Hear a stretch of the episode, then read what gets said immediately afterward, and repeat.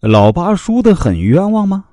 其实啊，以职场角度来看呢，他输的不冤枉。一部《雍正王朝》说不尽的职场套路。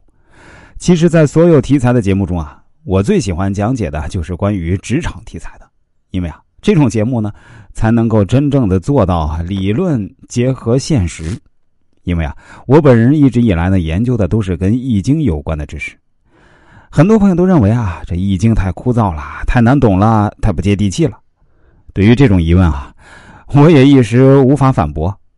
但我希望在节目中啊，能够穿插讲述一些理论结合现实的内容，让大家呢可以做到活学活用，甚至是现学现用。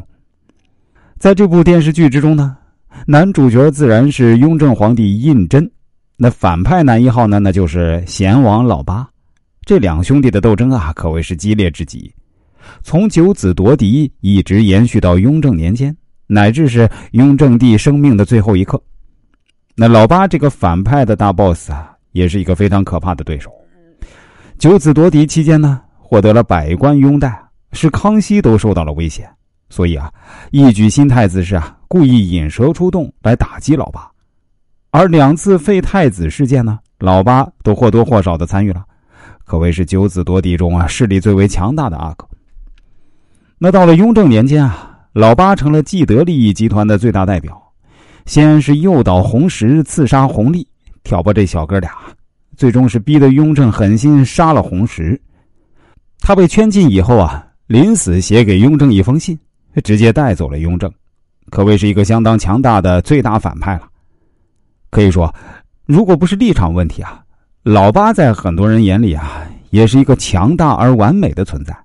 但就是这么一个强大人物，竟然不敌雍正，成为了九子夺嫡的失败者之一。老八身为贤王，也是相当的会笼络人心啊。啊，为什么他会失败呢？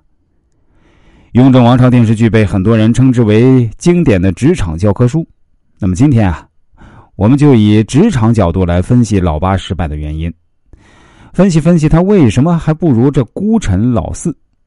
在这里呢，老生常谈的说一次啊，我们的文章啊只分析剧啊，不说史，并非是把这电视剧啊当成正经历史说的，只是分析分析《雍正王朝》这部经典电视剧里呢所蕴含的各种人生道理和职场道理啊。